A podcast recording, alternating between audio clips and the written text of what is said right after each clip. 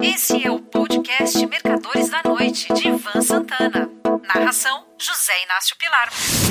Viagem ao mundo dos futuros. Tal como acontece todos os meses, esta semana fiz uma viagem pelos mercados mundiais para tentar enxergar oportunidades. Sempre há uma ou outra novidade. Comecemos pelo dólar, que está caindo frente a outras moedas fortes, principalmente o euro e o franco suíço. A explicação para esse movimento é óbvia. Enquanto Jerome Powell, chairman do Federal Reserve Bank, o Fed, o Banco Central americano, hesita entre os medos de inflação, recessão e quebradeira de bancos, no outro lado do Atlântico Norte, Christine Lagarde, sua equivalente do BCE, o Banco Central Europeu, vem aumentando a taxa básica de juros sem dó nem piedade, temendo, com razão, uma alta ainda maior da inflação nos países do velho continente. Como o franco suíço é mais ou menos atrelado ao euro, o acompanha na alta. Outro mercado que está se sobressaindo é o de metais preciosos. Cotado acima dos 2 mil dólares pela primeira vez na história, o preço do ouro está se beneficiando do cenário de taxas de juros negativas em grande parte do mundo. A prata acompanha o ouro, embora, ao contrário deste, ainda esteja longe de sua máxima histórica alcançada em 2011. É bom lembrar que o ouro é a commodity anti-dólar. Cotado a 2.879 dólares por tonelada métrica no ICE, Intercontinental Exchange, em Nova York, o cacau está testando as máximas de 2020. As razões para isso são aumento de consumo concomitante com a queda na produção.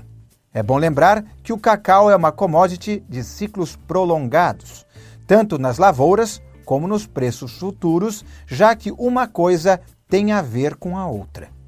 Uma vez plantado, o cacaueiro demora até três anos para dar os primeiros frutos. Não é como a soja, por exemplo, cuja cultura é anual e até bianual, como acontece no Brasil, já que temos as safrinhas onde um bull market pode e costuma ser seguido de um bear market no ano seguinte. Em minha opinião, a grande estrela do show das commodities é o mercado de açúcar, no momento cotado na ICE em Nova York a 24 centavos de dólar a libra peso.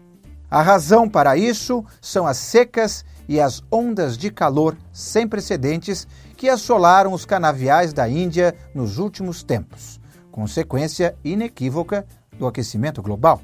Isso concomitantes com o aumento de consumo na própria Índia, aumento esse que tende a continuar nos próximos anos e até mesmo décadas, já que o país, que agora se tornou o mais populoso do mundo, tem um espaço enorme para crescer economicamente. Vale lembrar que a Índia é o segundo maior produtor mundial de açúcar, perdendo apenas para o Brasil. Bull markets de açúcar acontecem de tempos em tempos, sendo os dois maiores os de 1974 e 1980. No primeiro, a libra peso, cotada na então CSCE, Coffee, Sugar and Cocoa Exchange, em Nova York, bateu 51 centavos de dólar. Em 1980, o preço se elevou a 39 centavos. Se corrigirmos esses valores pelos índices de inflação americana, uma equivalência hoje ao bull market de 74 seria 3 dólares e 12. Já o de 1980, 1 dólar e 43. Só para adoçar a boca do caro amigo ouvinte, se esses preços se repetirem e considerada a correção monetária dos períodos cada contrato de açúcar renderá 305.760 dólares, na base de 1974, ou 133 mil dólares, com base em 1980.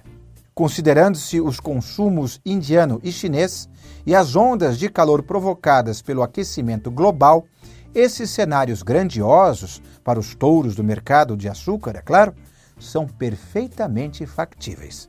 Na ICE, a margem inicial do contrato é de 3.010 dólares. Imaginem um ganho por contrato de 10.058%. Pois é disso que eu estou falando.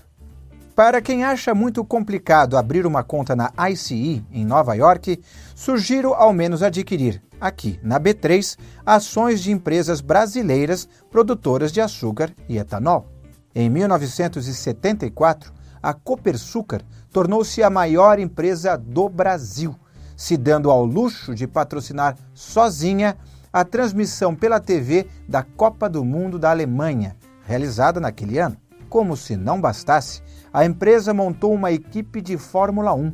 Os mais antigos devem se lembrar do carro prateado da Copersucar, pilotado por Wilson Fittipaldi e mais tarde pelo irmão Emerson e pelo finlandês Keke Rosberg. Last but not least, outro mercado que está oferecendo uma boa oportunidade é o de dólar futuro na B3. Isso porque é bem possível que o nível de R$ reais, que até bem pouco tempo era suporte, está dando pinta de se transformar em resistência. A diferença de taxas de juros reais do Brasil para os Estados Unidos chega a ser indecente, com minhas vênias ao Campos Neto. Portanto, sugiro venda a descoberto de contratos cheios ou mini contratos de dólar toda vez que a moeda americana se aproximar dos R$ reais. Esses ralis de short covering não só são possíveis, como prováveis. Basta o Lula fazer uma asneira, como mandar o Fernando Haddad e a Simone Tebet, que juntos fazem a maioria no Conselho Monetário Nacional, alterarem as metas de inflação justamente agora que esta ficou dentro da banda fixada anteriormente, mesmo que temporariamente. Um grande abraço. Você ouviu Mercadores da Noite de Ivan Santana. Narração: José Inácio Pilar.